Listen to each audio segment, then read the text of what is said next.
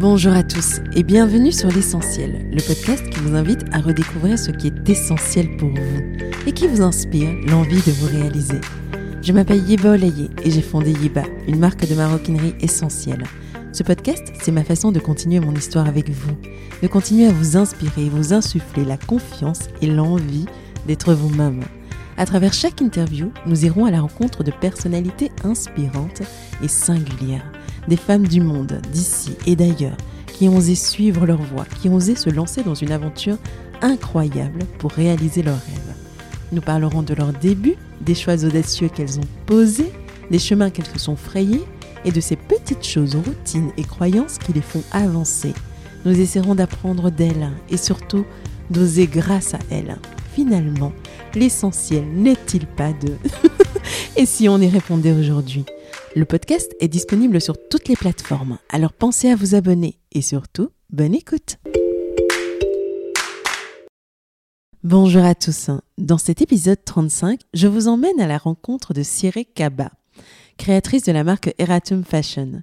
Chargée de communication au CPS de Molenbeek à Bruxelles, CPS pour Centre public d'action sociale, maman de deux filles, c'est lors d'un voyage au Sénégal que cette Belge d'origine guinéenne reconnecte avec elle-même, bouleversée par la créativité du continent et surtout des tissus qu'elle redécouvre et achète en masse.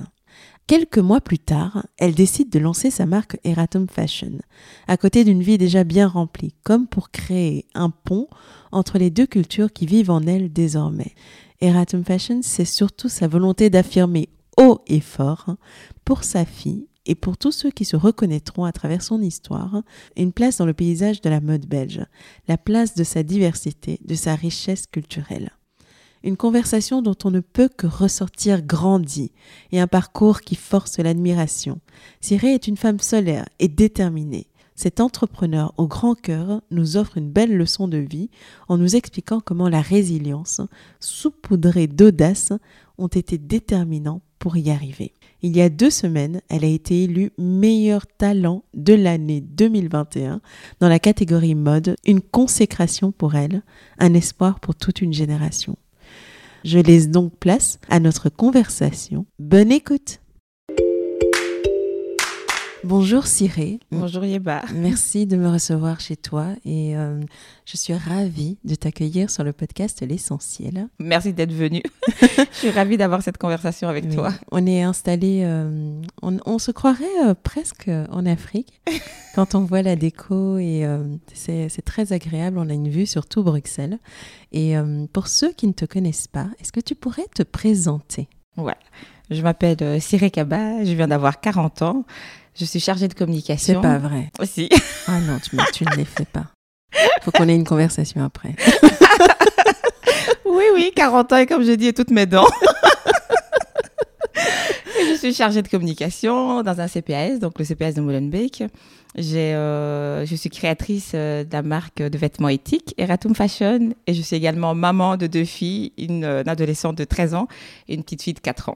En tout cas, moi, je suis ravie de t'avoir parce que justement, je trouve que tu as un parcours euh, très intéressant de la personne qui a vraiment trouvé euh, ou entendu sa voix et prouvé sa voix euh, d'une certaine façon. Et ça serait intéressant que tu partages ça avec nous. Est-ce que tu pourrais nous, nous décrire un peu ton parcours, aussi loin que tu t'en souviennes, et qu'est-ce qui t'a amené jusqu'à Eratum Fashion? Alors, c'est long, j'espère qu'on aura le temps.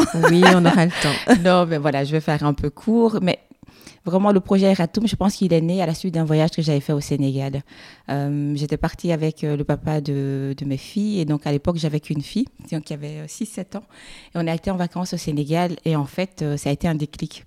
Comme j'ai dit, mon déclic sénégalais, mais en fait il y a une telle créativité sur place il y a une telle envie de faire les choses et puis aussi on est complètement on ose quoi et moi je trouvais que par rapport à ma vie en Belgique j'étais devenue timorée. J'avais peur enfin pas que j'avais peur mais j'étais un peu dans un carcan. Voilà euh, or j'ai senti enfin depuis toute petite je savais qu'il y avait des choses que je voulais faire mais quoi je ne savais pas.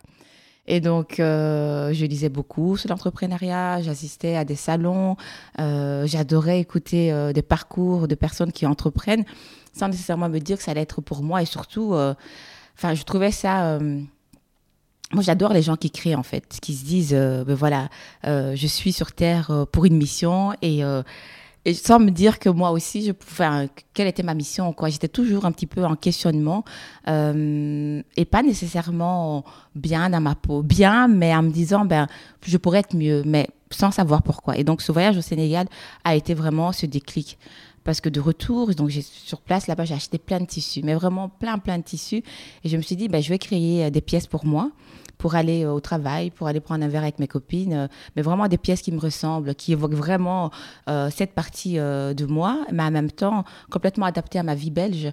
Et, c'est comme ça que l'aventure a commencé. J'ai fait réaliser quelques pièces sur place. Et le fait d'aller voir le tailleur, ça a été mais, une réminiscence, ça m'a rappelé mais, ma petite enfance avec mes parents au Ghana, en Tanzanie, où, voilà, pour des fêtes, ma mère nous achetait les tissus. Et alors, on faisait des petits croquis, on allait voir le tailleur. Tout à fait. Et on lui cassait la tête en disant Non, c'est comme ça, je t'avais dit que je voulais le dos comme ça, mais pas comme ça. mais tu sais que c'est pareil pour nous, avec mes sœurs, c'est euh, c'est quand on allait au Bénin qu'on avait vraiment euh, l'occasion de faire nos petits, euh, de, de, dessiner notre, notre tenue. Mais oui. Et d'aller chez le tailleur, de choisir un peu comment on allait les couper et quel tissu on allait choisir. Et c'était toute une fête en fait. Mais oui, mais euh, clairement, mais clairement. Et, euh, et j'avais oublié ça, j'avais complètement oublié.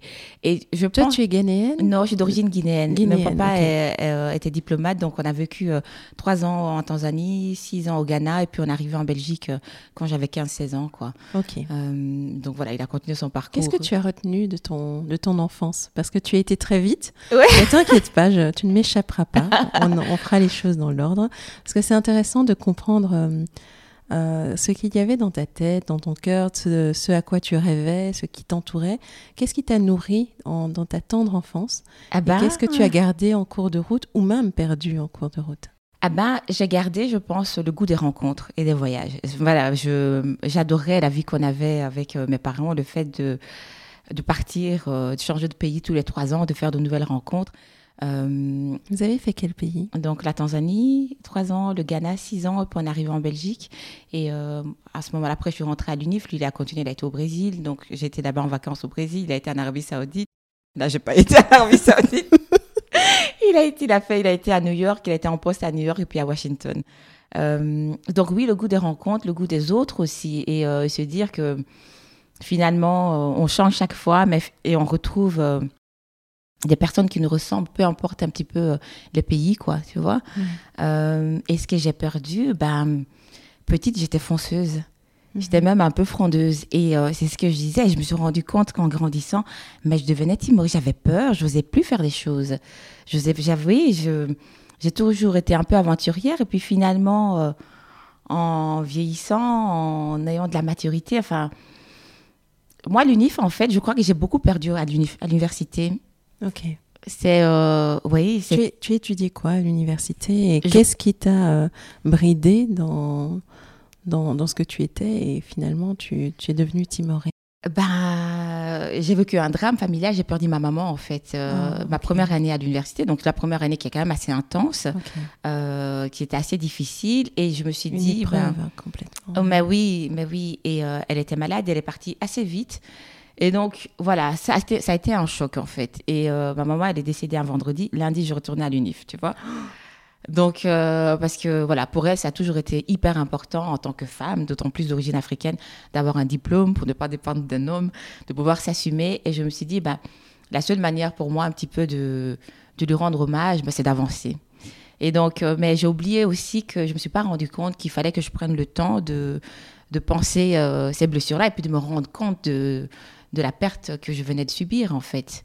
Euh, donc oui, c'est positif et négatif, c'est-à-dire que voilà, je sais que j'aime avant. Moi, j'ai besoin d'avancer, en fait.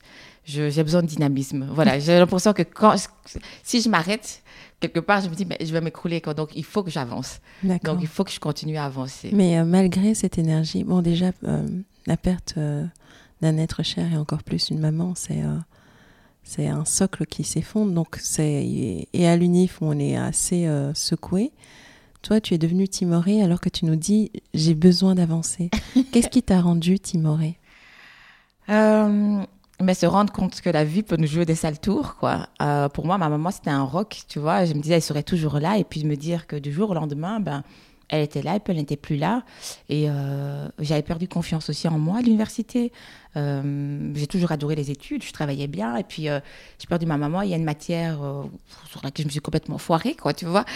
Et, et j'ai pas trouvé la compréhension nécessaire. Et donc, oui, voilà, ça. Hum, c'était voilà, j'étais à l'ULB et puis euh, et c'est grand quand même l'université malgré tout. Euh, on est.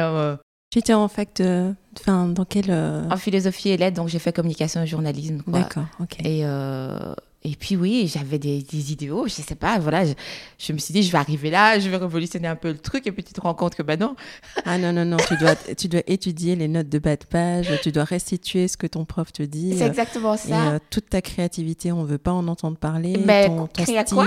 Mais, créer à quoi? Ton style euh, mais tu... Euh, et puis finalement, tu te rends compte que tu es une parmi tellement d'autres, quoi. Tellement d'autres personnes, et oui, j'avais perdu ma singularité. Or, j'étais persuadée que j'étais quand même une personne singulière, quoi. Tu vois, on, l'est tous, on l'est vraiment, on l'est vraiment tous, mais euh, voilà. Et là, ça a été un peu euh, la douche froide, quoi. Tu vois. Et puis euh, la recherche du boulot aussi. Enfin, il n'était même pas question d'explorer quoi que ce soit à part, ben voilà, ce diplôme et puis avoir un travail, quoi. Tu vois, vraiment. et oui, voilà, c'est comme et ça. Voilà, et donc tu commences à travailler en communication euh, dans une grosse boîte, une petite boîte. Euh, non, j'ai même pas euh, travaillé. Bon, quand j'ai terminé l'université, je me suis dit mais je suis pas prête en fait pour aller sur le marché de l'emploi. Certes, voilà, j'ai appris des choses, l'esprit critique, tout ce que tu veux, mais je me sentais pas armée. Et donc j'ai fait une, une, année complémentaire en, en gestion, en gestion culturelle parce que j'ai toujours adoré la culture et les arts. Tiens donc, pour une fille de diplomate. Mais euh, voilà. Et, euh, et puis après ça, j'étais toujours pas prête j'ai fait. Entre temps, j'étais partie au Canada et j'ai fait un échange et j'ai adoré le Canada et je me suis dit, mais voilà, qu'est-ce que je peux faire pour essayer de vivre au Canada? Ben, La mode, c'était d'être prof de français et donc j'ai fait l'agrégation, tu vois pour partir vivre au Canada, tu vois. Mais sauf qu'entre temps, j'avais rencontré, euh, voilà, le futur père de mes enfants et, et lui, il était ici avec toute sa famille. Et puis finalement, bah, je suis restée vivre ici. Euh, parce que voilà, je me suis mise en couple avec lui. On a vécu ensemble très vite. Et puis, euh, et le fait d'être aussi dans cette vie de couple, je me suis dit, bah, il faut que je trouve un travail. En, en, étant étudiante, j'avais travaillé dans des boîtes d'assurance. Et donc, j'ai commencé à envoyer mon CV un peu partout, mais sans nécessairement ciblé, quoi. Et puis, j'ai envoyé mon CV dans une boîte d'assurance qui m'a engagée. Et donc, c'était l'argent, voilà, j'ai un boulot, je deviens euh, voilà. Il y a pire, hein, j'ai fait de l'audit. Donc, euh. Oui. eh ben, c'était, je gagnais ma vie, etc. C'était chouette. J'avais une voiture de société, mais par contre, j'étais malheureuse. Oh. J'étais hyper malheureuse parce que je me rendais compte que j'étais dans un endroit qui ne me, qui ne me convenait pas. Euh, je n'arrivais pas à exprimer ce que j'avais en moi et je rentrais chez moi, j'étais vraiment hyper malheureuse. Et je suis tombée enceinte de ma première fille et je me suis dit, je vais mettre mon, le congé de maternité à profit pour essayer de, voilà, de retrouver un emploi dans lequel je puisse un peu me révéler. Quoi. Et qu'est-ce que tu voulais faire? Parce que tu dis, j'étais malheureuse, mais est-ce que tu as poussé la réflexion et tu, euh, tu voyais se profiler quelque chose qui te, qui te stimulerait plus ou qui serait plus euh, dans tes cordes ou qui te donnerait plus envie? Parce que quand on n'est pas bien dans son job, c'est vrai que on se dit souvent, bon, il faut que je change, mais est-ce que toi, tu savais vers quoi tu voulais aller déjà? Mais je, voulais, je savais que je voulais plus être dans les assurances, ça c'était sûr et certain. D'ailleurs, je sais même pas quand je te vois comment tu as, tu as tenu aussi longtemps, quoi? C'était combien de temps? Oh, il y a très longtemps. Je suis restée 4 ans dans cette boîte. Ah oui, tu as tenu 4 ans. Ouais, ouais, 4 ans. Donc, comme quoi, tu sais. Euh, J'espère que tu as coloré leur vie un peu. je suis restée quatre ans. Et en fait, ce que je voulais, c'était pouvoir exprimer ma créativité, tu vois. Et je me suis dit, ben, j'adore euh, tout ce qui est organisation d'événements. Euh, j'adore beaucoup écrire quand même. Euh, et je me dis, mais il faut que je retourne au niveau de la communication.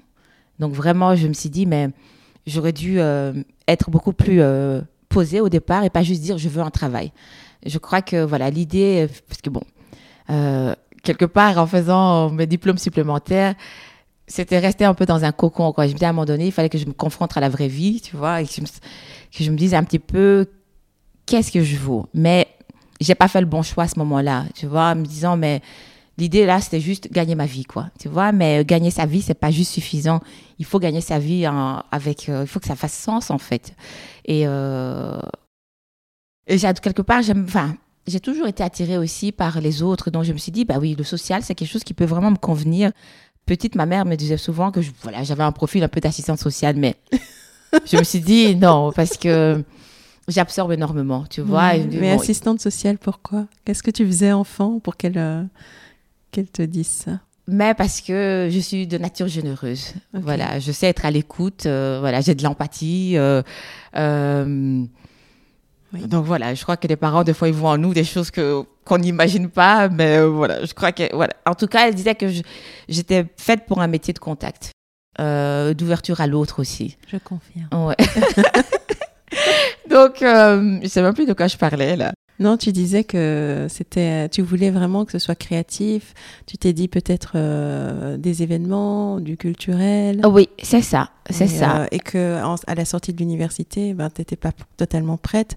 Donc tu savais que tu avais ce talent-là, mais quelque part, il y a, y a, ce syndrome qui t'empêche de le confronter vraiment. Oui. Et quand il y a quelque chose, en général, c'est souvent comme ça. Hein. c'est euh, quand je, je, vois ça à travers toutes les personnes que j'ai rencontrées sur ce podcast, que ce soit en on ou off, les discussions ont toujours mené à ce truc intéressant de se dire, mais chaque fois qu'il y a quelque chose de vraiment important pour nous, vraiment que, que ce soit un talent ou un projet ou un rêve qu'on nourrit, il y a toujours euh, une certaine forme de résistance. Quoi.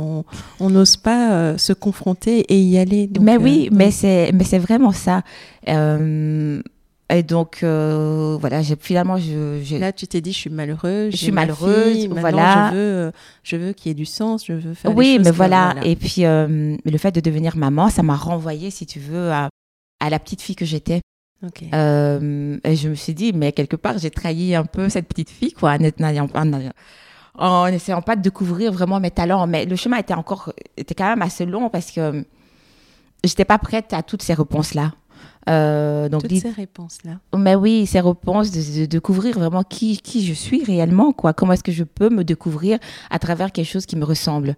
Euh, mais qui me ressemble vraiment foncièrement et qui me donne aussi surtout mais de la joie et du plaisir parce que je crois que souvent on oublie que hum, on a une chance incroyable, tu vois, de revêtir une forme humaine, d'être tout simplement en vie. Pour moi, ben, célébrer la vie, c'est aimer ce qu'on fait, c'est avoir une joie, mais une joie euh, qui vient du tréfonds, quoi, tu vois. Et, euh, je vois, oui. Et ce quotidien, voilà, et le quotidien, je trouve qu'on oublie d'avoir de la joie dans son quotidien, et notamment à travers son travail. J'avais envie de retrouver cette joie-là. Et quand je disais, ben, j'ai devenu timorée, mais je perdais aussi mon enthousiasme. Je suis, je suis quelqu'un d'enthousiaste, en fait. J'adore rigoler, enfin, j'adore profiter de la vie, et, euh, et je me retrouvais plus. Donc, il fallait d'abord que je retrouve cette joie en, en, ayant un travail qui me convienne.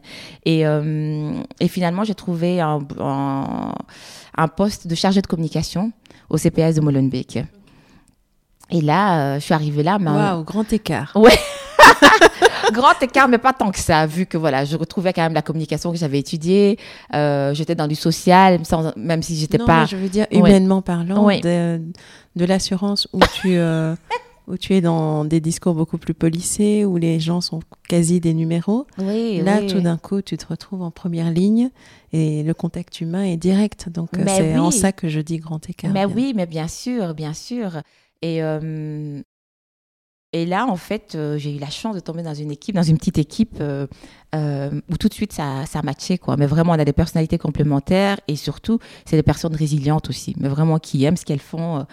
Euh, Qu'est-ce qui t'a le plus plu dans ce nouveau rôle et est-ce que tu as retrouvé ta joie Oui. Oui, oui, ah. oui.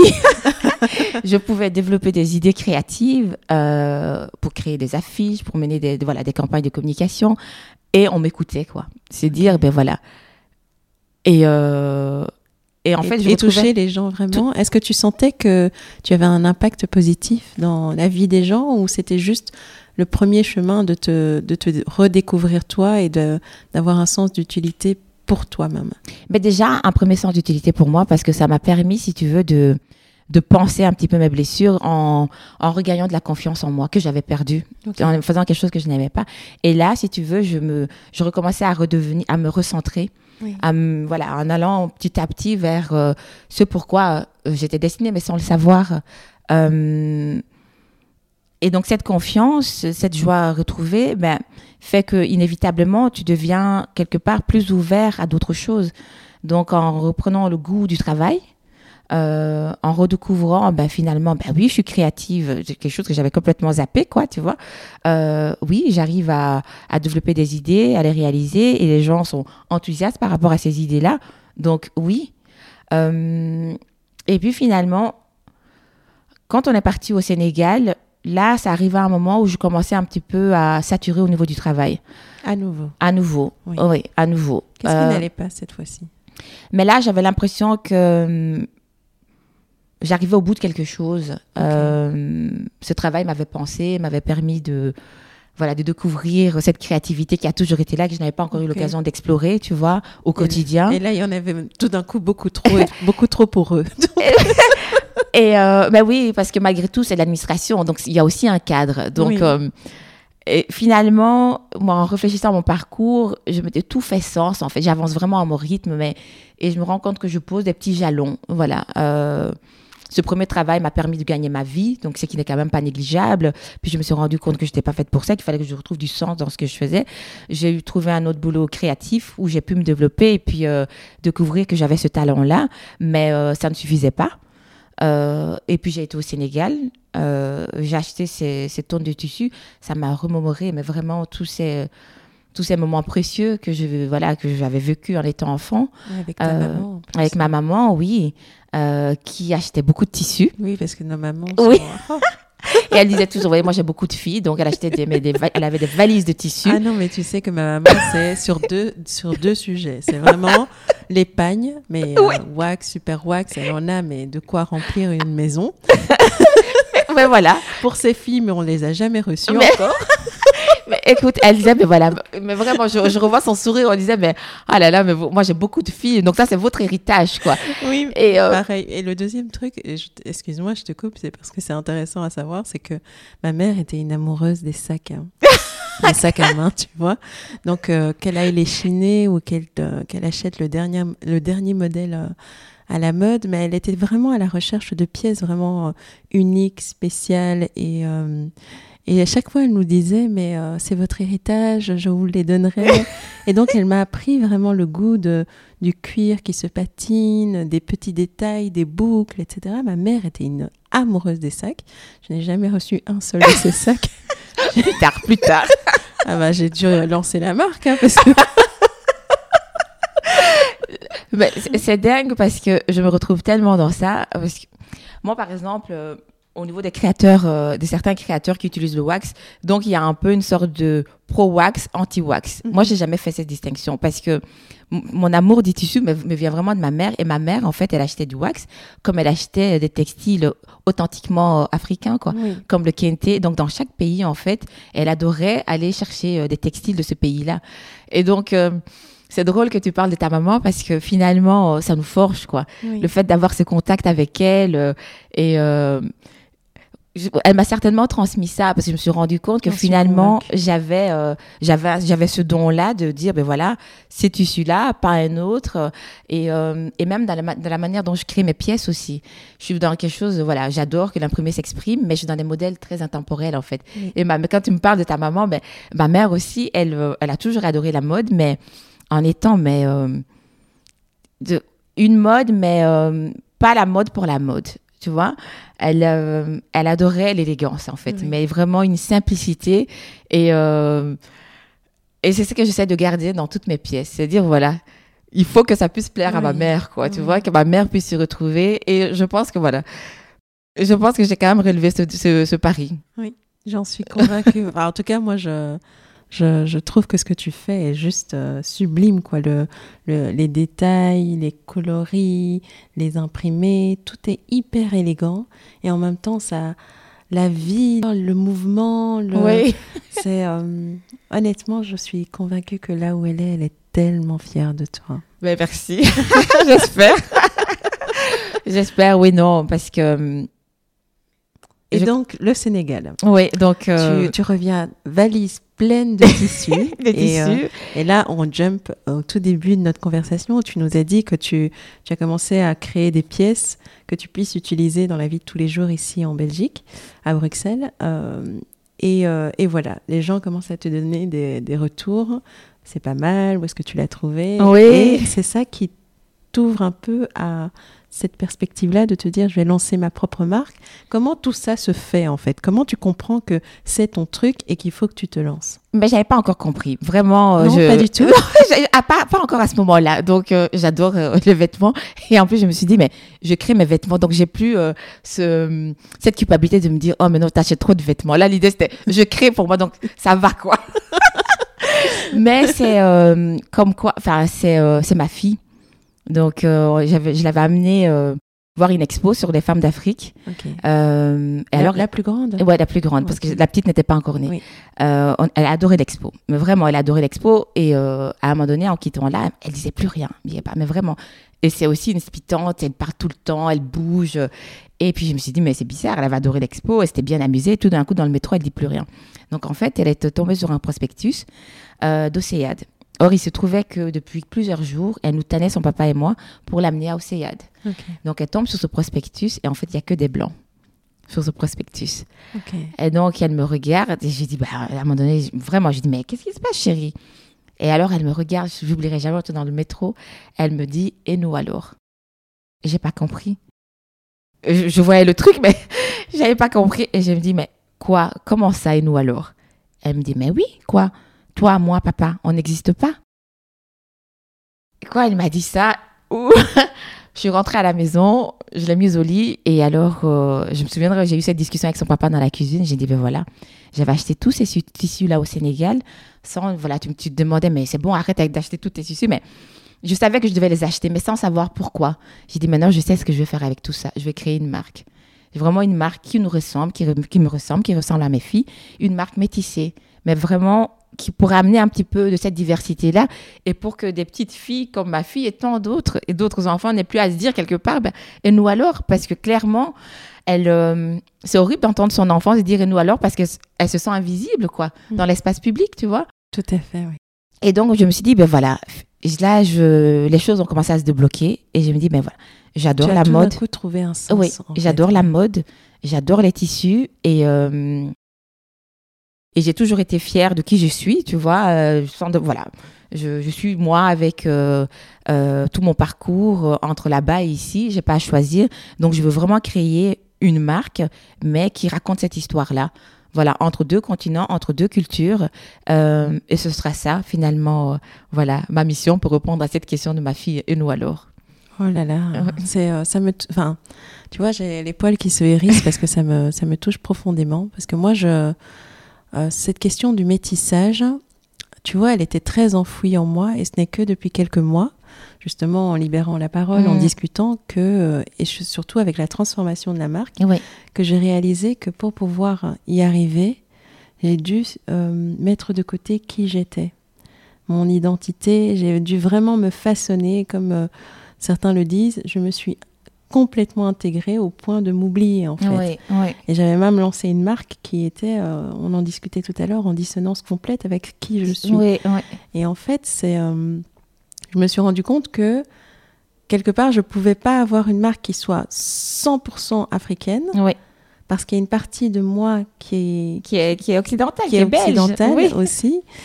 Et, et en même temps, je ne pouvais pas être une marque 100% européanisée dans ses codes purs euh, caucasiens parce que ce n'est pas moi non mais plus. oui, mais c'est ça. Et donc, euh, c'est euh, c'est vrai que c'est un discours dont on ne parle pas énormément, mais ce métissage culturel de toutes ces personnes, c'est même pas une question de noir-blanc, ou de, mais de ces personnes qui, euh, qui grandissent, qui entre, grandissent entre deux cultures. entre quoi. différentes Mhm. cultures.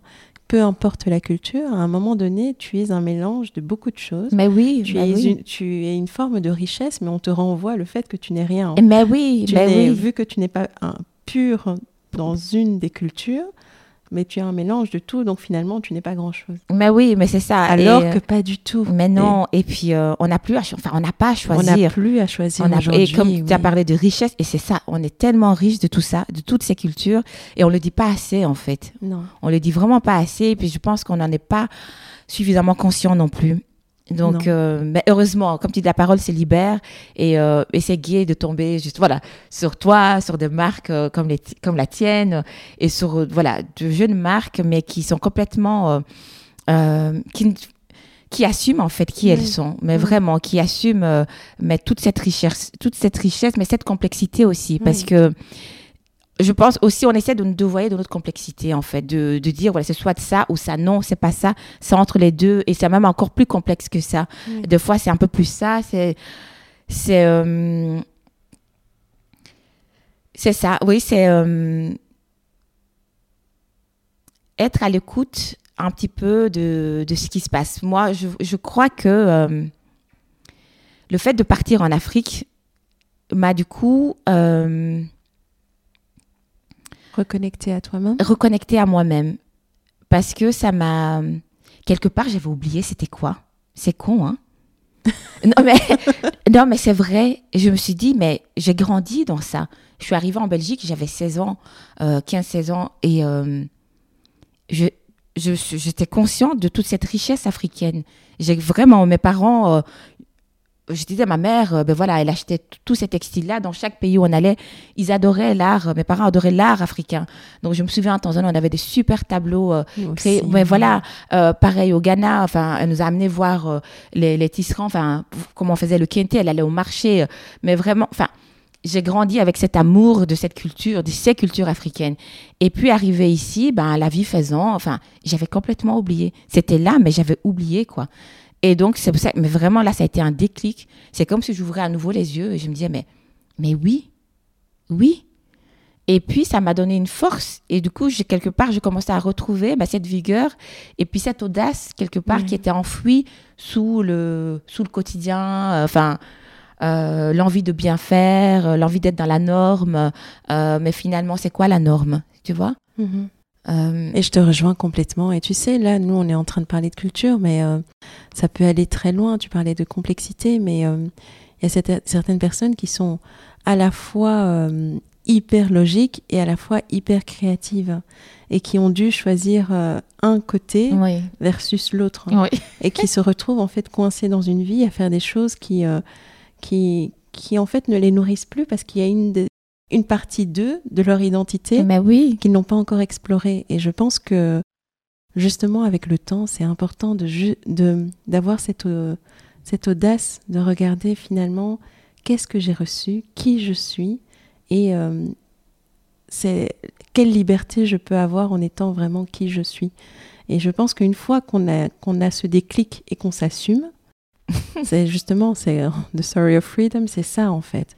On plus. a euh, on n'a plus peur du regard des autres. Mais c'est ça. On est, le fait d'être soi devient tellement important Et que- naturel. et en fait. naturel Et naturel, oui. que on, on est, on est aligné. Une fois qu'on est aligné, ça coule de source. Ça coule de source. Et puis le fait d'être aligné fait aussi que tu es du coup plus ouvert aux autres. Tout à fait, oui. C'est. euh, Oui, euh, quelque... oui tu redeviens euh, plus ouvert à l'autre. Et donc, moi, c'est.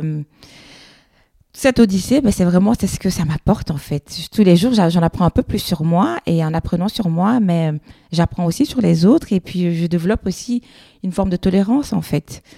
Parce que euh, c'est tellement humain de tomber, de se tromper, euh, euh, mais c'est tellement humain aussi de se relever et, euh, et je crois qu'on l'oublie trop souvent. Oui. On l'oublie vraiment trop trop souvent. Tu sais, on nous vend pas mal de success stories où tu as l'impression que voilà, euh, surtout, enfin, c'est très américain de dire, euh, tu sais, euh, l'homme qui est arrivé ou la femme qui est arrivée tout seul, quoi. Toi, ils ont cette expression-là, euh, qui s'est formé tout seul. Self-made. Self-made, self-made. Mais on n'est pas des self-made, c'est les autres, tu vois. Moi, je suis, voilà. Évidemment, il y a, y a mon parcours, il y a, y a qui je suis, tu vois, il y a cet ADN, mais c'est les autres aussi qui m'amènent, qui m'aident, euh, tu vois, sur ce chemin que je suis en train de faire, sans, voilà, euh, ben, tous ces Sénégalais que je voyais euh, si créatifs, ben, j'en serais peut-être encore là à me chercher, quoi. Sans toutes ces petites mains euh, qui, travaillent, voilà, qui travaillent dans les ateliers où je fais produire mes pièces, mais mes pièces resteraient au stade d'idée, quoi, tu vois. Alors, on parlait de oh, mais oui, on parlait de, de, de tomber, de se relever. Parlons alors du parcours entrepreneurial. Rentrons dans le vif, du, sujet. Donc là maintenant, tu sais, tu as l'idée, ça fait un sens. Tu euh, et en plus, tu sais porté par l'envie de d'offrir aussi à ta fille euh, ce, ce qui manque dans ce paysage. Concrètement, comment tu te lances et comment ça se passe? Alors euh, là, je, je me lance à l'arrache. Donc on résume, tu as des tissus dans une valise, tu sais coudre et, euh, même pas, et- même pas parce que tu dis je fais mes vêtements, donc Non, tu non, les fais faire. Je l'ai fait faire. Je travaille avec un atelier, tu vois. Donc j'étais à l'atelier et euh, j'avais j'avais à créé. l'atelier ici Oui. ou l'atelier euh, non, au, Sénégal, j'avais réalisé cinq pièces. J'avais donc je, je rêvais d'une combinaison. Je me suis dit, il me fallait ma combinaison. J'adore les combinaisons. Donc, j'ai fait faire une combinaison sur place. Et puis, je dis, ouais, c'est- super, il va faire beau, je vais pouvoir porter ma combinaison. Et alors, je dis, ouais, mais ce serait sympa aussi une robe. Donc, je fais faire une robe portefeuille sur place. Je me dis, bah oui, mais j'adore les pantalons, euh, je cours beaucoup. Bah, je fais faire aussi euh, un petit pantalon modèle 7-8e. Euh, voilà, voilà le tailleur du quartier qui me réalise mes pièces assez rapidement. Et puis de retour euh, en Belgique, j'ai dit ouais, les pièces elles sont quand même super sympas quoi, mais euh, voilà, il y a quand même des soucis au niveau des finitions. J'ai dit mais ce serait chouette de pouvoir les refaire euh, et donc je me mets en quête de rechercher un atelier. Et puis je me dis mais une fois que l'idée se met en place, hein, tu vois, par rapport à l'interrogation de ma fille, je me dis ben voilà, c'est quoi mes valeurs? Je me dis mais c'est vrai que je travaille dans le social, moi je Ok, je suis euh, d'origine africaine, mais je vis ici, je vis à Bruxelles, je me sens complètement bruxelloise. Donc j'ai envie, moi, euh, de participer aussi euh, à créer de la richesse sur place. J'ai dit, mais je suis dans le social, ce serait bien de trouver un atelier qui emploie des personnes, en fait, qui soient éloignées du marché de l'emploi.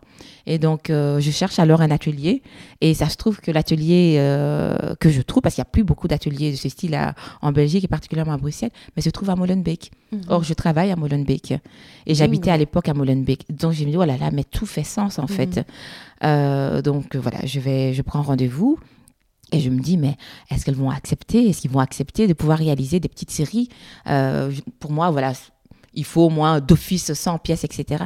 Et donc, je vais voir sur le site et ils disent, mais voilà, même pour un projet, on peut vous aider, quand même pour une pièce, on peut vous aider. Je dis, mais c'est super, en fait.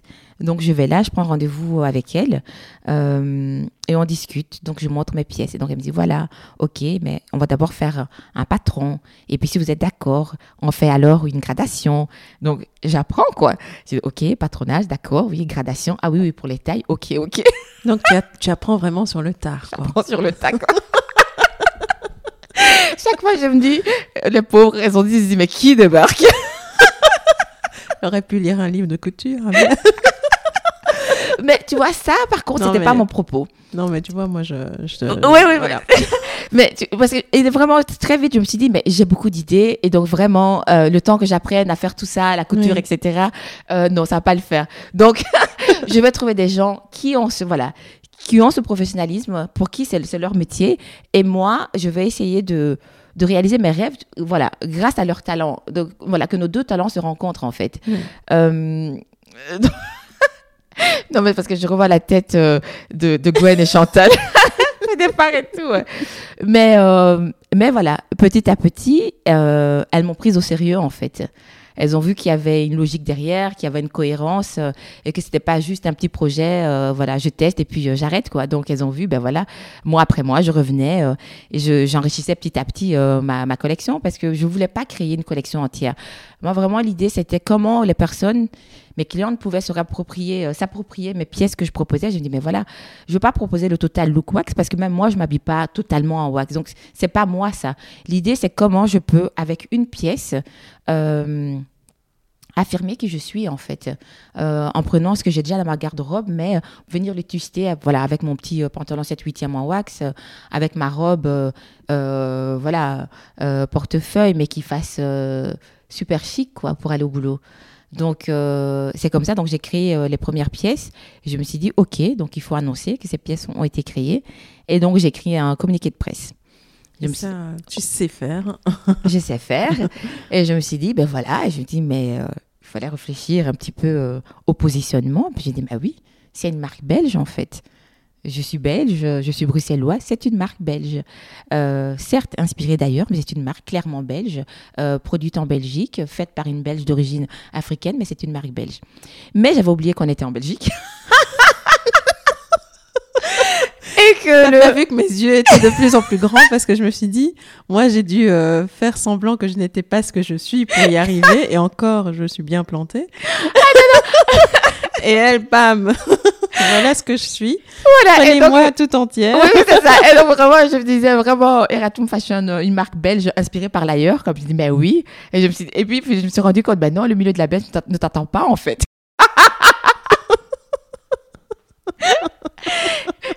Et quand je disais mode belge, donc on, a une certaine idée de la mode belge. Et puis on va arriver avec mes imprimés et tout. il y a quelque chose qui colle pas là, ma fille. et donc, euh, voilà. Donc, euh, le râteau, quoi. Plusieurs râteaux même. Ah non, mais t'inquiète, je vois trop ce dont tu parles. Ma force, c'est que euh, quand j'ai une idée en tête, voilà. Moi, j'étais persuadée que ce truc-là allait marcher, quoi. Et surtout, je voyais la réaction des personnes. Oui. Voilà, parce que j'étais évidemment ma première ambassadrice, je m'habillais avec les pièces que je créais, surtout qu'au départ, je les avais vraiment créées pour moi, et je voyais la réaction des personnes. Et donc, je me disais, mais c'est dingue, quoi. Même des gens qui, a priori, sont éloignés de ça, mais ça leur parle. Donc, pourquoi Donc, j'arrive pas à relayer cette information-là à travers euh, les médias. Puis je me suis dit, mais voilà, c'est juste une question de timing, en fait.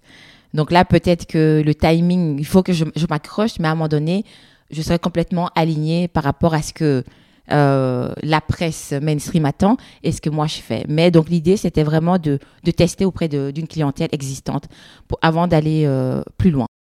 Et elle ressemblait à quoi ta clientèle? Eh ben, je m'étais faite euh, un film. Enfin, je m'étais tu, travailles sur ton persona, évidemment, tu demandes de travailler sur ton persona, etc. Et moi, je me suis dit, mais, oui. pour tous ceux, tous ceux qui sont, parce que je pense que le podcast est écouté par tous ceux qui rêvent de se lancer, ceux qui se sont lancés et comprennent un peu le jargon, et euh, ceux qui sont euh, euh, en pleine traversée, oui, en pleine traversée du désert, vais-je survivre à tout ceci? Et ceux qui sont de l'autre côté, ah ben finalement, moi je viendrais bien leur parler de comment on fait pour passer de l'autre côté. Mais bon, pour tous ceux qui n'ont pas encore osé se lancer ou qui ne connaissent pas encore le jargon, qu'est-ce qu'un persona et comment est-ce qu'on définit en fait euh, au tout début euh, sa cible et sa clientèle, etc. Mais j'ai voilà, on m'a dit tu dois faire une étude de marché, donc j'ai fait une étude de marché auprès de mes copines, euh, des copines des copines. Euh, et puis on m'a dit, oui, mais tu dois réfléchir à quelle est ta, ta cliente cible. À quoi elle ressemble? À quoi elle ressemble? Euh, tu dois vraiment essayer d'aller le plus loin possible, de voilà sa couleur de peau, les cheveux, ses centres d'intérêt, où elle travaille, enfin vraiment pour essayer de, Et je me suis dit oui, bah alors c'est c'est une jeune femme comme moi qui adore voyager, qui est ouverte au monde. La mienne c'était la même chose. Alors elle est comme Yeba elle travaille dans un environnement où on lui donne pas la place, donc elle a envie d'avoir confiance en elle, et donc euh, elle cherche un sac qui soit aussi beau et élégant et pratique. Comme ça, euh, elle peut le déposer sur la table et dire je suis là. et en même temps, bon, bah, elle, a, elle a des enfants et elle court dans tous les sens. Pourquoi elle est interrogée 10 000 personnes alors que j'ai le personnage? C'est une maman moderne, euh, voilà qui vit dans une grande ville. Citadine, qui adore la culture. On a tous les mêmes personnages. Et donc voilà. Et évidemment, il fallait qu'elle soit trendy, hein, parce qu'il y avait des trendy pour apprécier ce que je faisais, s'il vous plaît, quoi. Il fallait qu'elle soit dans l'air du temps, voilà. Et qu'elle ait compris avant tout le monde euh, que ça, c'était euh, le nouveau truc, quoi donc, euh, je fais. Euh, j'ai fait une première vente. Mm-hmm. Et, euh, et, les gens regardent, ils trouvent ça très beau. Et alors revient. Donc, toujours la question, enfin, la remarque, mais. Ah, c'est beau, hein. Mais, c'est sur, mais sur vous, c'est super. Mais sur vous, hein. Mais, mais sur nous, ah oh non, quoi. Sur nous, sur les blanches Sur les blanches. Oui, ok. Et alors, le, j'ai horreur d'entendre ça en me disant sur vous. J'ai dit, alors, je me suis dit, mais je dois quand même être euh, entendre ça aussi. C'est vrai que je ne m'étais pas dit, pour moi, bah, c'est de la couleur, quoi. Et donc, je me suis dit, bah, OK, ça, c'est une interrogation. Donc, les gens trouvent ça beau, mais ils se disent, est-ce que c'est pour moi? Donc, donc ton personnel n'avait pas de couleur. C'était juste une femme qui avait un style mais de oui, vie. Mais voilà. Mais elle n'avait pas une. Mais non, moi j'avais pas parce que moi je me suis, je partais vraiment des centres d'intérêt de la personne, de qui elle était, de ce qui l'attirait, etc. Mais pas cette couleur de peau parce que, enfin, on a des, t'as des noirs qui n'aiment pas la couleur, t'as des blancs qui aiment la couleur, enfin, enfin, t'as des asiatiques qui adorent la couleur, d'autres qui sont hyper, enfin, bref, pour moi c'était pas une question de, une question de peau en fait, de couleur de peau, c'était juste une question de est-ce que ça me va ou pas? Oui. Est-ce que je vais oser ou Est-ce que je vais oser ou pas? Parce qu'il y, a un peu de ça aussi. Il y a un peu de ça. Et, euh, et en plus, même la question d'oser, je me disais, mais euh, pour moi, oui. Parce que pour moi, je, restais sobre, vu que je proposais pas le 100% total look. Sans me dire que mon sobre à moi était peut-être too much, quoi, vois. Tout est une question de référentiel, hein, finalement, pour nous autres entrepreneurs. mais, mais, vraiment, quoi. Et donc, c'est là où c'est hyper intéressant de tester, en fait, en vrai, avec euh, des clientes euh, et pas rester dans, dans l'idée du tour d'ivoire et, de, d'ivoire mais vraiment et de se projeter soi-même en tant que la et de se confronter en fait de vraiment de se confronter c'est c'est hyper hyper important parce que c'est tellement enrichissant on apprend tellement en fait oui. et donc il y avait cette fameuse question enfin cette fameuse remarque on me disait ah c'est super beau sur vous mais ah mais moi ça je verrais pas ça sur moi et pourtant, moi, des fois, je voyais les personnes, je me dis, mais moi, je trouve que ça, c'est osé. Donc, euh, et donc, je me suis dit, mais euh, comment de construire ça? Et alors, je me dis, mais vous savez, euh, vous savez, c'est quoi l'OAX Non, non, j'ai dit, mais c'est du coton, en fait. C'est du 100% coton. Certes, c'est coloré, on est d'accord. J'ai dit, mais alors, la seule chose, c'est quoi? C'est de trouver la couleur qui vous va. Vous voulez essayer Ça coûte rien. Hein oh, oui, oui, oui, ok. Et eh ben, une fois sur deux, ça faisait mouche, ça faisait mouche, quoi. Parce qu'effectivement, bah oui, oh, mais je ne m'attendais pas à ça. Ben oui. Et finalement, tu te rends compte qu'on a beaucoup de barrières, en fait.